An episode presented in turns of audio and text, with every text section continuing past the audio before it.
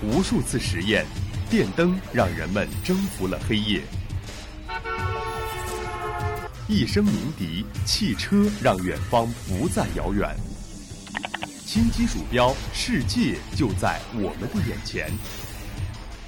魅力科技让生活更加有趣。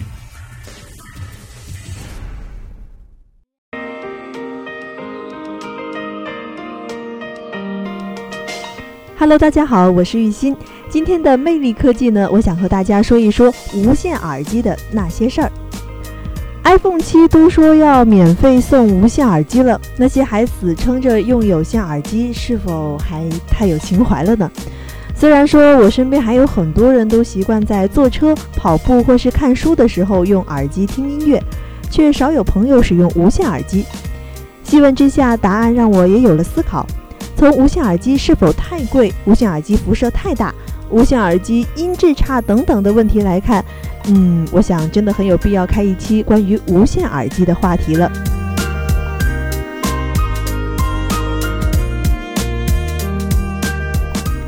问题一：无线耳机价格很贵吗？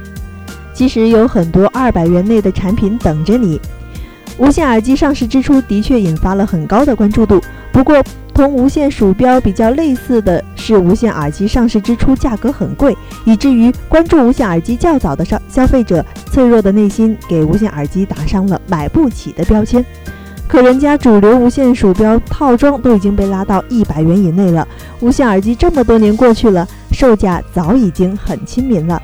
以京东为例，售价二百元内的无线耳机数量超过六千个，品牌也覆盖了所有的主流品牌。在售价上已经同主流市场的有线耳机齐平，对大众消费者而言是绝对没有购买压力的。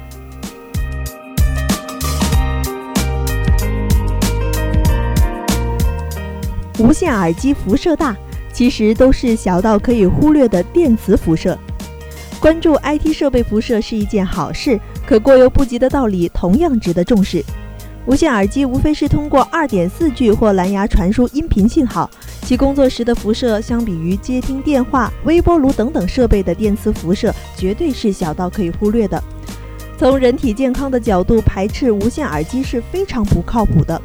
玉鑫在这儿啰嗦一句：很多有线耳机的同时还具备 FM 天线功能，你确定它会比无线耳机的辐射小吗？问题三：无线耳机音质差，价格决定一切，声音从来不便宜。音质音效其实是一个蛮不好平衡的东西，上升到玄学的主观体验，很难用简单的好坏去评定。所以，有关音质和音效的话题真的很难说。我在这里也就从技术认知上谈下，为何大家会习惯性的认为无线耳机音质差呢？对于大多数普通用户而言，无线耳机同有线耳机在音质上的细微差异其实是很难分辨出来的。尤其是二百元以下成为首选的时候，无线和有线耳机的差异就更小了。那么这里就会有很多人问：那怎样的无线耳机会适合我呢？佩戴舒适感和音质会是耳机类产品的重要选择依据。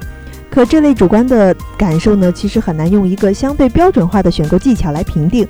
对于初接触无线耳机的小伙伴而言，关注怎样的无线耳机更适合自己以前呢，应该关应该更多关注使用场景，从而选择适合自己的无线耳机。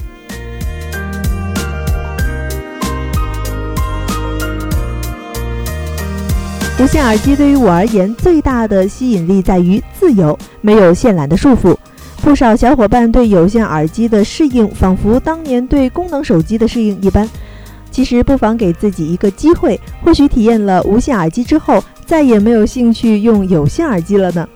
啊，当然了，选择还是因人而异的。总之，适合自己才是最好的。